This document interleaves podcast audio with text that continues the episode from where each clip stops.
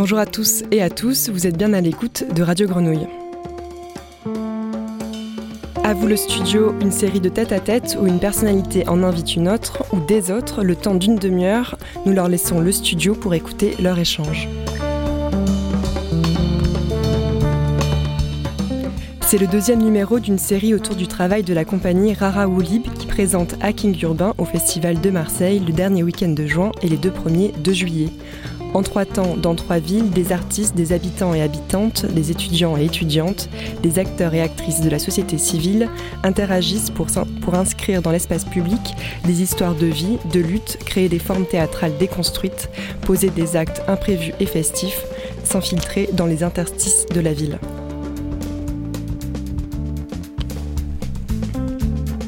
C'est donc un projet de la compagnie Rara Woolib qui, pour Marseille, pose ses valises dans le quartier de la Belle de Mai. Nous avons proposé au directeur artistique de la compagnie, Julien Marchesso, d'inviter au micro des personnalités qui l'accompagnent. Deuxième temps avec Kamel Guémari de l'après-m. Une demi-heure d'échange entre Julien et Kamel. C'est parti, à vous le studio.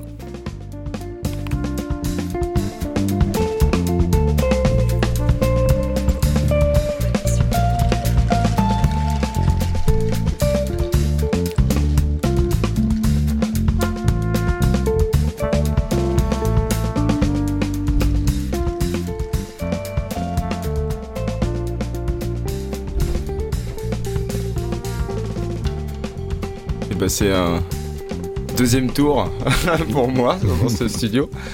Et euh, là, je suis vraiment très très content en fait euh, de t'inviter, Kamel, euh, parce que bah, en fait, je pense que tu es vraiment une personne qui, en ce moment, dans ma vie et dans tout ce que je fais, est hyper importante. et, et ouais, je suis, je suis très très honoré en fait de pouvoir échanger avec toi là-dessus, même si on passe notre vie à échanger mais d'un coup, euh, tout d'un coup, il y a des témoins à tout ça. Mais euh, voilà, moi, je suis pas journaliste, hein, tu, euh, tu, le sais. Ah, tu mon frérot, et cet honneur-là est partagé. Dire, de t'avoir rencontré, j'en parle, j'ai les frissons. ouais, justement, ouais. Vas-y. Ce qui est, ce qui est bon, eh ben, au moment où on s'attend le moins, eh ben, des fois le bien qu'on fait, eh ben, il est rendu par des choses inattendues. Et à des moments difficiles, et surtout dans une lutte, ben, tu nous as apporté cette petite touche artistique et qui a rayonné notre quartier, qui m'a requinqué, qui m'a redonné une, bonne bouffée d'oxygène dans ma vie. Et surtout cette euh, utopie, eh ben, content de pouvoir euh, la réaliser auprès de toi et de toute cette équipe qui est extraordinaire et qu'on a pu rencontrer autour euh, de notre après-monde je sens que ça va commencer par plein de compliments. Mais euh, ouais, ben en fait, de la même façon, euh, quand dans notre parcours de vie, hein, enfin, après, je parle, euh, je vais pas m'arrêter à l'endroit d'être artiste en fait, parce que c'est une petite caractéristique qui, enfin voilà, qui, qui, me décrit à un moment, mais en tant que citoyen, donc et aussi en tant qu'artiste, parce qu'on a des, voilà, c'est mon boulot. euh, bah, je pense que la rencontre avec l'après-m, la rencontre avec toi, avec tous les anciens employés, avec tous les bénévoles, avec tous les habitants du quartier, les gens qui, qui font un travail mais extraordinaire au quotidien, euh, une persévérance qui ne s'arrête jamais. Euh, je sais même pas comment c'est possible en fait de pouvoir tenir ça, tenir ce, cette utopie. Ben en fait, ça a redonné énormément de sens aussi dans ma vie, à ce que je faisais. Et en fait, c'était notre rencontre. Enfin, je m'en rappelle, hein, c'était il y a un an et demi, novembre 2020. On est, je suis rentré à l'après parce qu'on m'a dit viens, viens voir, viens voir. j'avais entendu parler, mais bah, je, je, savais pas trop si, si c'était un endroit. Enfin, en fait, je m'étais pas posé la question à un moment de dire bon, bah, c'est pour moi, c'est pas pour moi. Mais le jour où j'ai passé la porte, j'ai compris tout de suite que j'avais je me sentais vraiment concerné par cette histoire, vraiment, et que en fait, euh, ben, tu ouvres la porte euh, là-bas dans cet ancien McDonald's des quartiers nord de Saint-Barthélemy bah, tu ouvres la porte, en fait, tu sais tout de suite que tu es chez toi, en fait, et qu'on peut euh, faire des choses ensemble. Donc ça a vraiment euh, remis énormément de sens dans ce que je faisais et de aussi en quoi vraiment je pouvais agir sur ma, bah, sur mon, ma société, mon contexte. Euh, et je pense notamment à, bah voilà, bah, j'ai une gamine, tout simplement, et, et j'habite les quartiers nord en plus. Et donc, en fait, c'est d'un coup de se dire, mais oui, en fait, en effet, agissons sur notre contexte et euh, quoi de plus beau que cet endroit où se mélangent toutes les générations, toutes les origines, toutes les classes sociales. Euh, euh, ouais, c'est un endroit, c'est un endroit qui fait vraiment sens. Pour moi, c'est le l'endroit, le projet, le trajet qui qu'il est qu'il est vraiment juste de prendre aujourd'hui. Ben merci parce que ça nous réconforte. Ça nous réconforte parce que nous, moi, je suis un enfant des quartiers nord. j'ai grandi dans ces quartiers, fier d'avoir grandi dans ces quartiers-là. Et souvent, ou tout le long de ma vie, j'ai essayé de me bagarrer pour pouvoir être euh, intégré, pour pouvoir m'intégrer dans cette société. Et avec euh, les années, j'ai compris que dans cette société, c'était très très difficile de pouvoir s'intégrer dans le rejet. Parce qu'on est souvent stigmatisé ou euh, euh, essayer de, de se dire euh, comment on peut arriver à être reconnu, estimé, exister.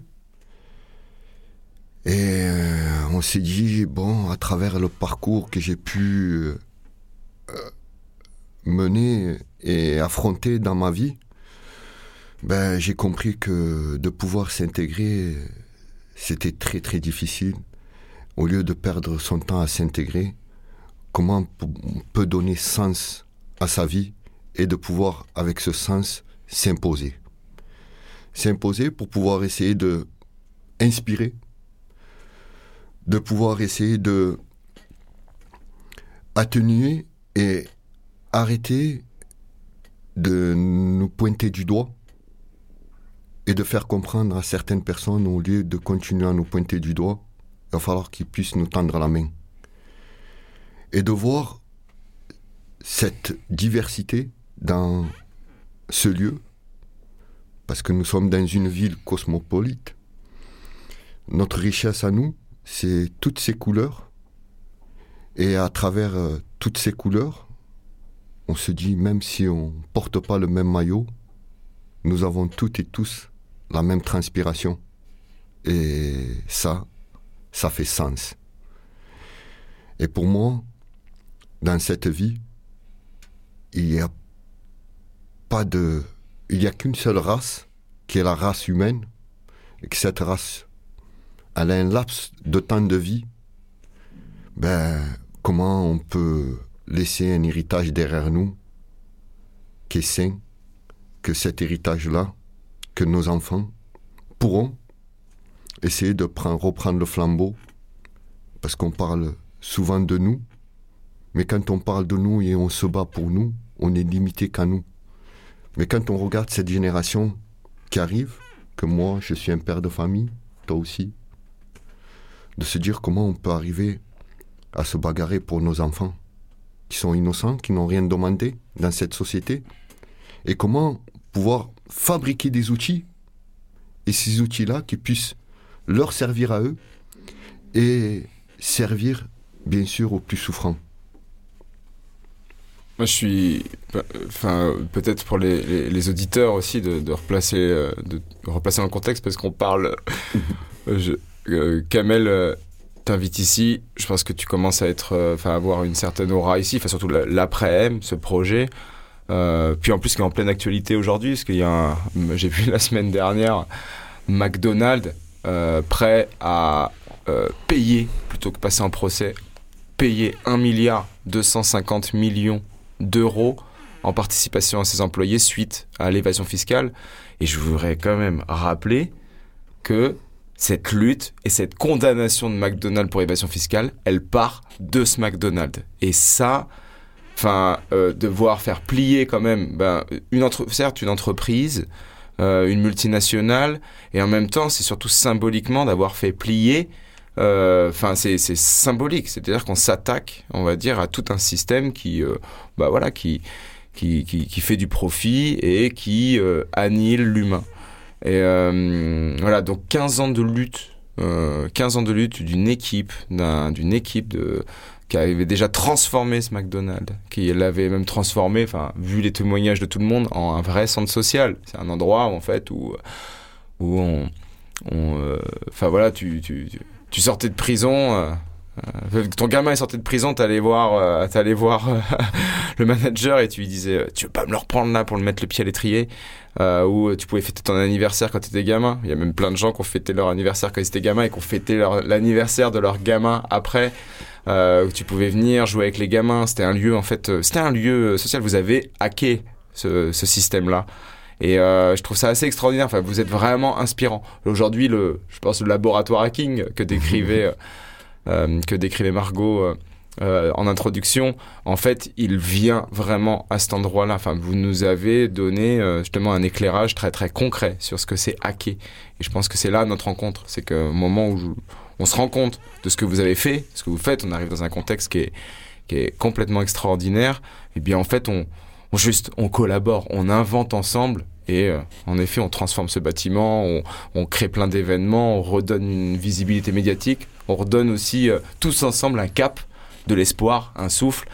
Et, euh, enfin voilà, c'est vraiment une histoire complètement incroyable qui se passe là-bas et qui continue à se passer. Cette histoire qui est révolutionnaire, mais quand on parle d'une révolution qui est constructive et qui, qui, qui arrive à, à donner sens à toute classe sociale, parce que dans ces quartiers-là, il y a des personnes euh, qui, qui, qui gagnent bien leur vie, mais qui entraident. D'autres qui sont en souffrance, mais qui entraident aussi. C'est pour ça qu'on parle d'entraide, dire que même les plus souffrants peuvent mettre une pierre à l'édifice. Nous, on a simplement re- repris le slogan de McDonald's, venez comme vous êtes, mais venez comme vous êtes, nous, on a essayé de le mettre en application, de se dire des personnes qui étaient incarcérées ou d'autres qui étaient très loin ou qui ont une vie cabossée. C'est comment on pourrait leur tendre la main et essayer de leur faire reprendre confiance en eux à travers un outil de travail. Mais avec le temps, on a compris que cet outil-là servait pas pour l'être humain, mais servait pour pouvoir essayer de tirer du profit, du bénéfice et de pouvoir optimiser et évader notre richesse. On remercie fortement les collègues de Paris, dont Gilles Bombard, qui est de la CGT, qui a tenu bon jusqu'au bout, et avec Eva Joly. On parle aujourd'hui d'un milliard 250 millions d'euros, que ça fait depuis 2013 qu'on crie, qu'on pleure, que notre richesse, elle est en train de s'évader, de s'échapper, qu'on est face à des requins déguisés en dauphins, que cette richesse-là, elle impacte nos hôpitaux, nos instituts, nos commissariats et même nos quartiers. Alors qu'on se retourne derrière un dealer, que oui, on cautionne pas le dealer, mais ce dealer-là paye ses impôts, paye la TVA quand il achète son t-shirt, paye la TVA quand il se nourrit. Qui fait plus de mal que l'autre? On se dit, nous, on n'est pas là pour se pointer du doigt, mais si cet argent-là, elle puisse atterrir dans des territoires souffrants, on peut, oui, créer des ZAD, mais pas des zones à défendre, mais plutôt des zones à développer. Et aujourd'hui, quand on parle de l'après-m, on parle, oui, d'une ZAD, mais d'une zone à développer et comment on peut arriver à remettre l'émetteur et le récepteur au même niveau, de se dire qu'il n'y a pas de sachant ou de non-sachant, que chacun et chacune a un savoir-faire, mais comment on peut arriver à le poser toutes et tous ensemble. Ce qui là, ça me, ça me fait penser à, enfin aussi euh, nous comment ça nous a, enfin moi comment ça m'a transformé personnellement. Tu arrives dans ce lieu, tu te dis, euh, et puis je, je voyais à cette époque aussi quand on est arrivé, il y, y avait pas mal de groupes militants euh, qui, qui débarquaient parce que ce lieu est un lieu très ouvert. Autant vous dire que pour les, tous les auditeurs, si à un moment vous voulez agir quelque part et vous voulez aller là-bas, vous savez que c'est vraiment très ouvert. Donc euh, les savoir-faire sont vraiment, sont vraiment euh, recherchés. Mais euh, ce qui m'a marqué au début, c'est qu'au début, on, se retrouve, bah, il y a pas mal de militants, intermondialistes, tout le monde qui pense, on va faire tomber la multinationale. Et en fait, très rapidement, en quelques jours, tu comprends que c'est pas ça du tout. Parce qu'en fait, vous vous êtes battu pendant des années pour maintenir ce restaurant là-bas, à maintenir cette enseigne dans ce quartier qui fait partie de l'histoire de ce quartier. Maintenir de l'emploi, en fait. C'était pas, c'était surtout pas de faire tomber cette enseigne. C'est McDo qui a voulu euh, éliminer ce lieu de son giron euh, pour effacer toutes les traces de cette histoire et toutes les traces de cette lutte. Parce que à cet endroit-là, cette lutte, elle a, elle a mis à jour toutes ces, tous ces dysfonctionnements, toutes ces injustices. Et, et c'est là aussi, au- aujourd'hui, même quand on, bosse tous ensemble, hein, anciens employés, euh, bénévoles, habitants du quartier, en fait, il y a quelque chose qui se passe dans, dans cette, euh, cette euh, hybridation, dans ce- cette rencontre. C'est-à-dire qu'on se, on se transforme. Bah, c'est clair quand, quand, quand je parle avec Zied, ancien directeur, qui est dans cette lutte, euh, ben en fait, je vois que en fait, on n'a on n'a pas les mêmes parcours, on n'a pas les mêmes formations. Formé, euh, voilà, McDo a formé euh, un nombre de managers, a donné accès à des niveaux de vie qui pouvaient, qui qu'on ne pouvait pas, force, que, les gens, notamment de ces quartiers, ne pouvaient pas trouver ailleurs, dans l'administration, dans les grandes entreprises. Donc il y avait aussi quelque, il y a quelque chose comme ça de paradoxal, c'est-à-dire vous n'avez pas lutté que contre McDo, vous avez lutté en fait pour le transformer de l'intérieur et le conserver cet outil-là. Aujourd'hui, voilà, ils ont balayé ce McDo du, de leur giron, de leur, euh, de leur groupe, mais quand même, il y a quelque chose qui reste de tout ça. Donc c'est vraiment une, une transformation. C'est là où je reviens sur le hacking, c'est hacker, c'est pas unique, c'est pas effacer, c'est passer à l'intérieur, c'est traverser, c'est transformer de l'intérieur. Et je trouve que, voilà, je trouve que c'est une, une démarche extrêmement puissante. Ben, c'est extraordinaire parce que je. On ne sait pas. euh, on ne sait pas. euh, comment dire ça Être euh, dans la revendication, dans le. Déni, dans, le désarroi, euh, de se dire que nous, on est un peu anesthésiés de toutes ces souffrances et ces douleurs. Et on se dit comment on peut arriver à les transformer et surtout à essayer de les exprimer le plus sagement possible. Parce que ce qu'il dit n'est pas forcément bien compris. Mais nous, ce qui nous intéressait, c'est que d'être bien compris dans ces quartiers-là, dans ce lieu, dans que McDo nous a vendu un rêve, que ce rêve-là, on a essayé, nous, de le réaliser. Et on a appris à aimer cette enseigne parce que elle a réussi qu'on l'aime. Mais nous, on a appris à aimer le menteur. Et on a appris à aimer, à l'accompagner jusqu'à la porte de son mensonge. C'est ça qui est bon. Parce que de nous vendre un rêve, de mettre un outil extraordinaire en place, mais on réalise que cet outil-là, ben, il n'y a jamais eu un salarié de base atteindre l'âge de la retraite. Nous, en tant que salariés McDonald's, ou d'une autre ancienne qui est multinationale, toutes ces multinationales, on nous use comme des chiffons grilles ou comme des serpillères. Une fois qu'on est plus rentable, on nous jette à la poubelle. Les salariés, ce ne sont que de la chair à canon.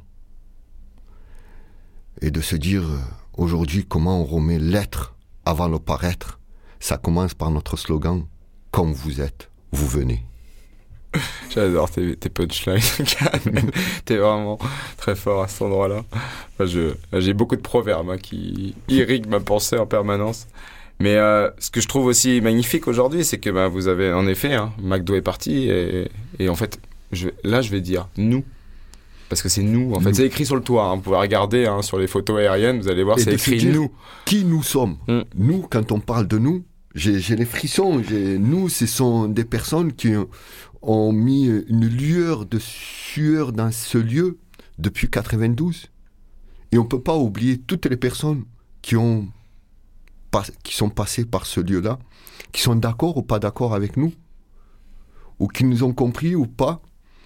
Moi, j'ai vécu tout le long de ma lutte, ça a été une lutte très enrichissante, mais qui m'a coûté cher personnellement. Qui m'a coûté cher parce que souvent de lutter contre le pouvoir et l'argent, même en sachant qu'on a des droits, ben, le droit nous permet à accéder à une justice, mais le temps de la justice est très très long. Et eux, souvent, ben, ils jouent sur ce temps-là pour essayer de nous faire perdre espoir. Donc je suis content et fier aujourd'hui de juste eu le courage de tenir debout. Beaucoup de salariés ont perdu espoir. Mais quand on perd espoir, on se retourne sur celui qui est à côté de nous, pas sur celui qui est loin de nous. Ben, j'ai pris des coups. J'ai pris des coups et j'ai serré les dents parce que pour moi, je me suis dit, si on se bagarre entre nous, c'est une peine euh, ou une cause perdue.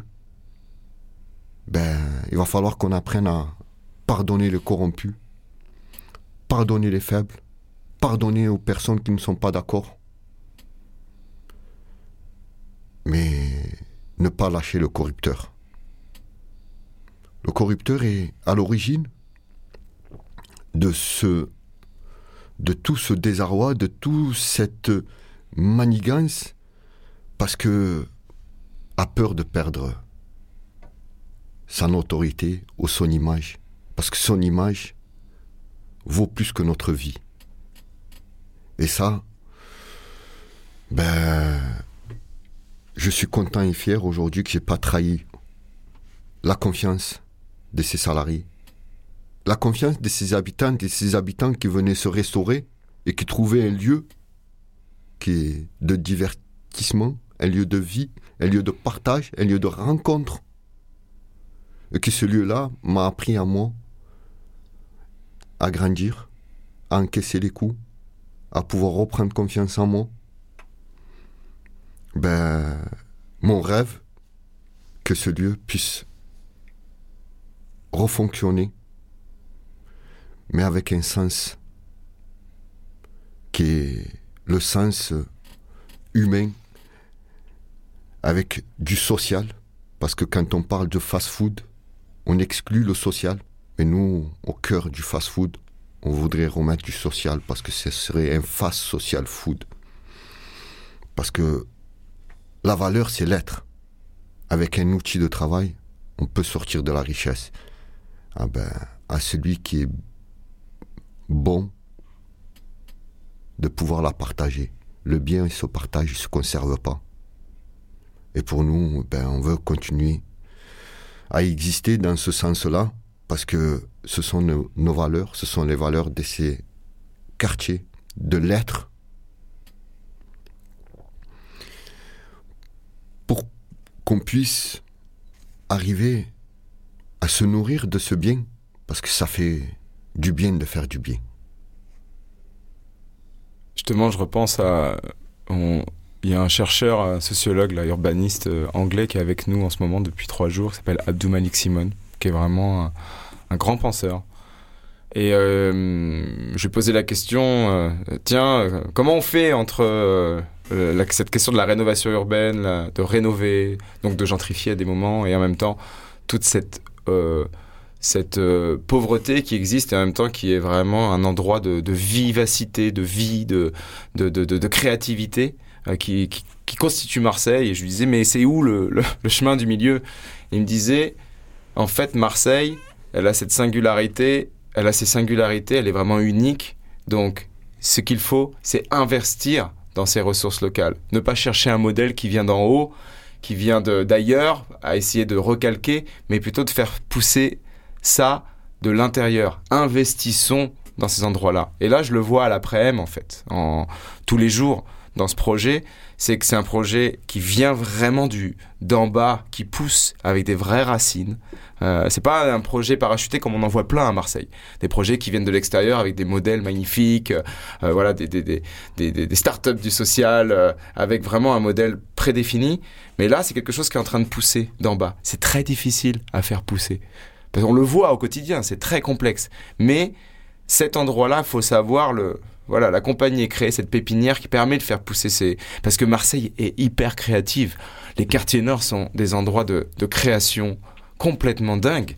Et, et vraiment, enfin voilà, aujourd'hui, je me dis, mais il faut, il faut absolument, et puis voilà, des, des, gens comme ça viennent, viennent nous confirmer, en fait, euh, ce, la, justesse euh, de ce projet investissons dans les. Il faut investir. on adresse ce message à tous nos amis politiques, à tous les gens qui, dirigent. Investissez dans cette créativité, investissez dans cette singularité, euh, notamment dans, les quartiers nord. Ben, moi, il y, a, une phrase qui m'a qui m'a révolutionné, qui m'a qui m'avait fait prendre conscience qu'il y a un sens. C'est Nelson Mandela, un grand homme qui, qui dit ce qui est fait, ce qui est fait, ou ce qui est dit, non, je me rappelle plus de la, de la phrase exacte, mais je vais vous donner le sens. Ce qui est fait pour nous, euh, que d'autres ont fait sans nous, est réellement contre nous. Ou ce qui est fait pour nous sans nous est réellement contre nous. Donc ça, cette phrase-là, moi, aujourd'hui, je me laisse imprégner. Parce que je me dis ce qui est fait sans ses habitants, sans ses quartiers, est réellement contre eux. Mais aussi, nous, on se doit de se dire, en tant qu'enfant de ces quartiers, ou de ces, ces lieux, ou de ces territoires, ce qu'on décide ou ce qu'on fait sans eux est réellement aussi contre eux. Comment on peut remettre cet émetteur et récepteur et de ressouder cette fracture qui perdure depuis 30 ans, ben, et, aujourd'hui, à l'après-m, on est en train de le démontrer. À l'après-m, les choses se font pas pour les quartiers, mais elles se font avec les quartiers. Pour nous, c'est cet après-m qui est un tronc, qui est là au milieu de ces quartiers, autour de 150 1000 habitants à peu près. Mais ses racines, ce sont ses quartiers. Aujourd'hui, ce tronc existe. Ses racines, elles sont ancrées depuis des années. Ben, il reste plus qu'à arriver à sortir euh, un bon fruit de cet arbre-là. Je crois que c'est une magnifique fin pour euh, notre rencontre. Euh, devant témoin.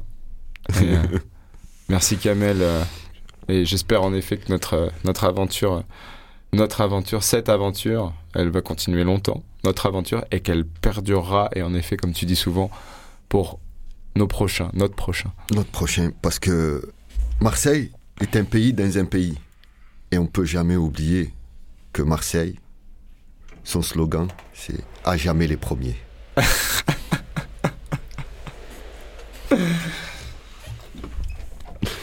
Merci à Julien, merci à toute l'équipe de Raraouli et force et honneur à nous.